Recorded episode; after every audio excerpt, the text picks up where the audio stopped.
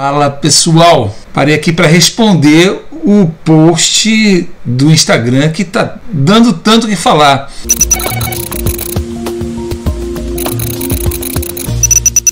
Qual é a sua maior dúvida sobre aportes mensais? E para minha surpresa, um monte, dezenas de perguntas aqui que eu vou tentar responder rapidamente. Muitas pessoas possuem dúvidas sobre a maneira mais indicada de fazer os seus aportes mensais. Qual a sua dúvida?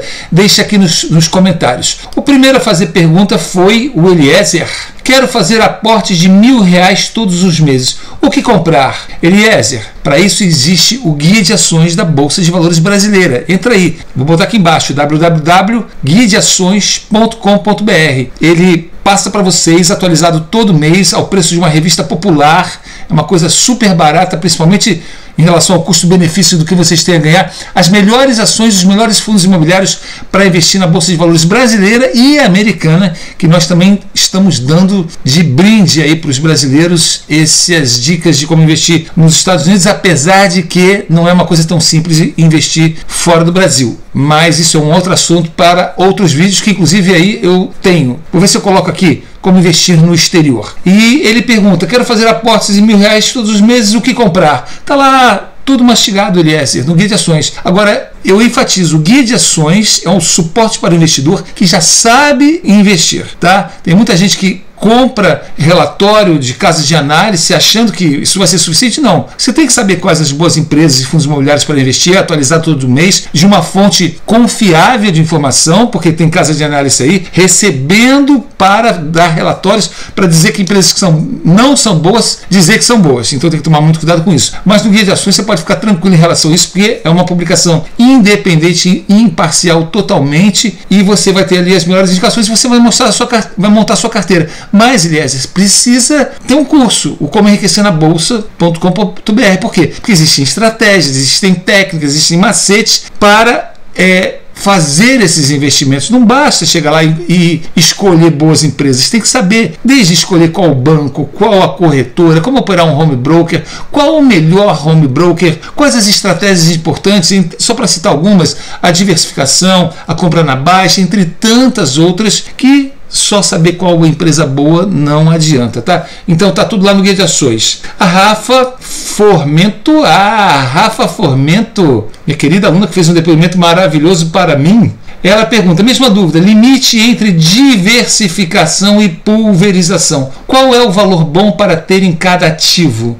Diversificação e pulverização. Diversificação, eu vou colocar um vídeo aqui, ó, tá aqui em cima. Muito importante de vocês entenderem a importância de, da diversificação, porque você se protege contra eventuais empresas que não andam tão bem. Não que vai ter alguma que vai mal, porque todas são escolhidas a dedo no guia de ações, são empresas que você pode confiar, mas eventualmente pode ter algum problema. Então, se uma vai mal, as outras compensam e, e fazem a média da sua carteira ficar sempre num nível bem elevado. Mas pulverizar já é espalhar demais. A minha super carteira, que é a carteira, a super carteira do Guia de Ações, ela tem hoje 40 ativos aproximadamente. Ali eu tenho vários setores da economia, fundos imobiliários. Ao longo do guia de ações, nós comentamos, sempre eu estou sempre ajudando a editar, obviamente o guia de ações, eu faço parte dele e eu discuto com os meus analistas. Existem épocas que é melhor você ter meio a meio ações e fundos imobiliários e tem outras épocas que é muito melhor ter mais ações, porque são momentos mais propícios da economia para que as, ações se valorizem mais. Então, esse percentual de distribuição da carteira entre fundos imobiliários e ações vai depender do momento econômico, o momento da economia que o país estiver passando. Agora nós estamos em crise, existe um momento especial que não caberia eu conversar aqui rapidamente, mas que o guia de ações mês a mês veio comentando, entre outros muito importantes, sobre os percentuais, os setores mais importantes, as melhores ações, algumas foram tiradas, outras não, algumas empresas foram mais afetadas pela pandemia, outras não, está tudo lá no guia de ações. Então, Rafa, o ideal da diversificação que não chega a ser uma pulverização excessiva, para mim, é a super carteira. Hoje são nos três guias, guia de ações, guia de fundos imobiliários, guia de ações americanas, vamos esquecer os Estados Unidos, guia de ações e guia de fundos imobiliários, acho que tem estrelinhas. Esse mês nós estamos incluindo mais algumas, então a partir do mês que vem é possível que a super carteira esteja com um pouco mais de 40 ações.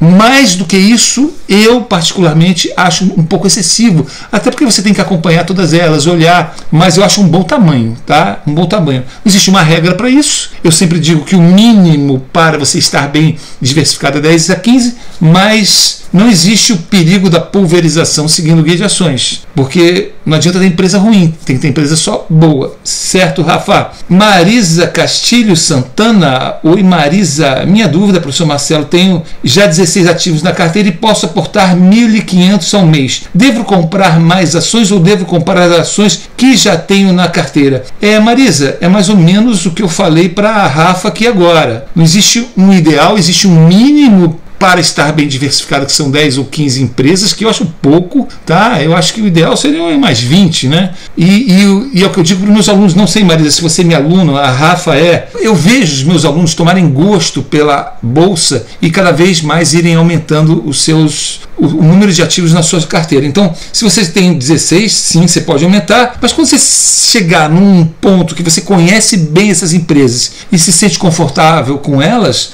aí você aporta cada vez mais e tenha milhões de ações de cada uma dessas empresas, porque é muito bom. Ramires, Ramires Fernandes, você pergunta que usar toda a sobra disponível no mês ou fazer caixa para aproveitar uma baixa e oportunidade. É muito importante ter uma reserva de emergência e uma reserva de oportunidades. Vou colocar aqui um vídeo sobre reserva não sei se é desse lado ou desse lado, vou colocar aqui em cima um vídeo que fala sobre reserva de emergência e outro vídeo que fala sobre reserva de oportunidade. Com todos esses vídeos vocês vão conseguindo mais ou menos né, é, se orientar. E não sei se o Ramires é meu aluno, provavelmente não, mas é muito importante sim ter a reserva de oportunidade. Só para exemplificar, eu que faço a minha reserva de emergência e oportunidades, no auge da pandemia do coronavírus, eu confesso ter me arrependido de não ter tido uma reserva de oportunidade maior. Vocês podem ter certeza que no auge da pandemia, eu raspei tudo que eu tinha para comprar na baixa e estou extremamente feliz com isso. Nesses oito meses de pandemia, em algumas das empresas que eu comprei naquela época, que são empresas da super carteira, eu consegui valorizações em torno de 60% a 70% em nove meses somente. Tá? Em janeiro agora a gente vai falar sobre o desempenho da super carteira no ano de 2020, um ano bem atípico, onde estamos quase recuperando as perdas da pandemia, mas lembre-se, todas essas ações estavam pagando excelentes dividendos, proventos, juros sobre capital próprio, aluguéis nos fundos imobiliários, e é isso que interessa ao investidor de bolsa, a renda, o provento, os dividendos. Então, para mim não afetou nada. Eu vi o preço da ação lá embaixo, não me incomoda, né? eu já aprendi isso, né? espero que vocês aprendam, mas é, é importante ter. Eu tenho uma reserva de emergência hoje de quase um ano, tá? Eu comecei com uma reserva de um mês, aumentei para dois meses, três meses, seis meses. Hoje eu acho que um ano eu posso ficar um ano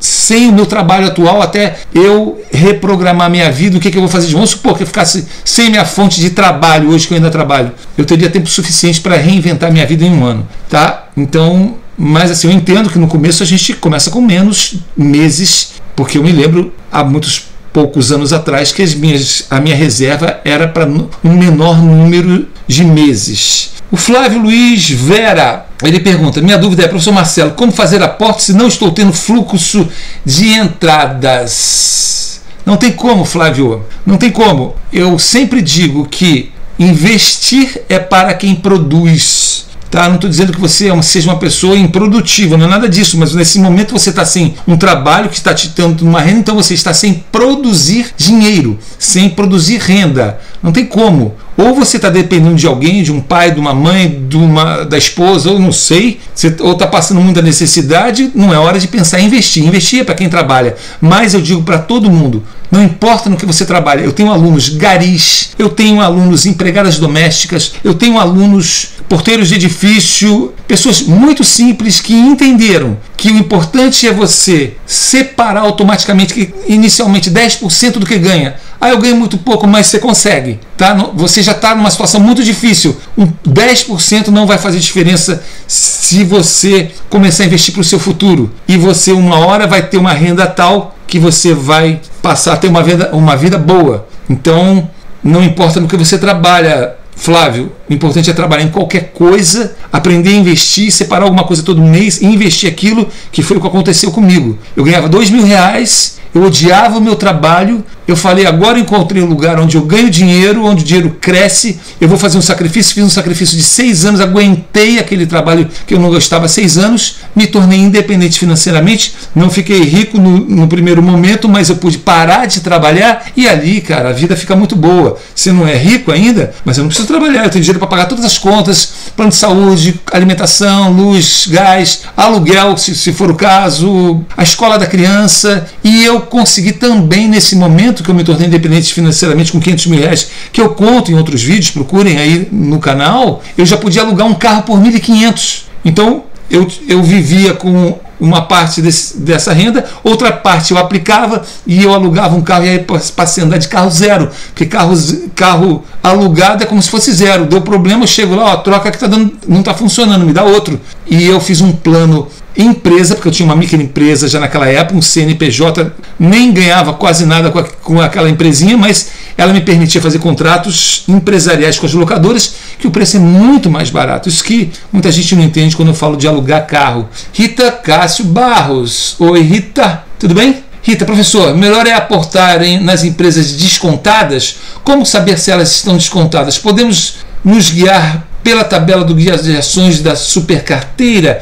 Excelente pergunta, uh, Rita. A melhor forma de saber quais as empresas estão mais descontadas, com certeza, é seguir, de, seguir o guia de ações. Mas, depois que você já te, segue o guia de ações e conhece as empresas brasileiras que são boas, conhece bem as empresas da sua carteira e, em especial, aquelas que você já comprou alguma vez, você geralmente sabe o preço que essa empresa já teve em algum momento de, da sua história de investidora. Então, quando você viu lá que você sempre pagou 30 numa determinada empresa e de repente você vê ela por 28, 26, 25, você fala: caramba, está descontada, a empresa é boa, o guia continua recomendando ela, está lá em comprar ela tem todos os fundamentos e características para ser uma boa empresa, então eu vou comprar porque está descontado. Então, num determinado mês, eu sempre digo: comprem por igual, o mesmo valor financeiro de todas as empresas e fundos imobiliários para você ter uma diversificação equilibrada e, e, ter todas as vantagens da diversificação. Você vai lá e naquele momento compra, apesar de você estar tá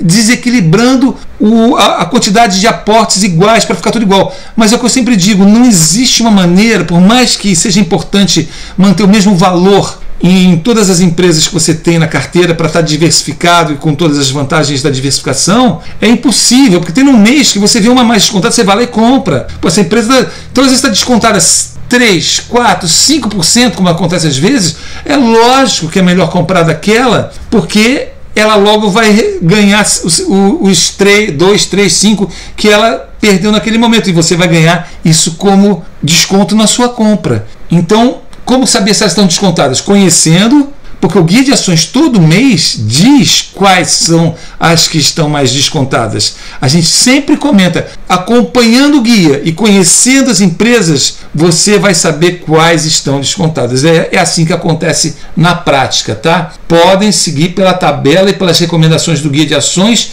e desenvolvam essa prática própria de vocês para que um dia vocês saibam fazer isso com mais facilidade. Eu, eu até hoje não, não conheço todas, eu tenho que consultar o guia e tenho que olhar lá qual que está mais descontado. Você pode colocar lá, eu, eu costumo fazer assim, no Home Broker você tem lá a a tabela do home broker, você, se, você clica em cima, você põe quais as mais valorizadas e desvalorizadas no dia. Então, naquele dia eu tenho dinheiro para comprar, qual que está mais valorizado? Eu vou lá, olho na minha carteira, eu tenho bastante dessa, tenho mais, tenho menos, ah, essa daqui eu tenho menos, e está mais desvalorizada. Opa, está uma, uma chance boa de equilibrar a minha carteira com, as que, com essas que estão mais desvalorizadas hoje. E assim eu faço os meus aportes, que eu sempre digo, o melhor dia para se comprar na bolsa é todo dia. É o dia que tem dinheiro. Bom, pessoal, eu vou fazer o seguinte, eu vou parar na Rita aqui, tá bom? É, a gente se vê em breve. Deus abençoe vocês.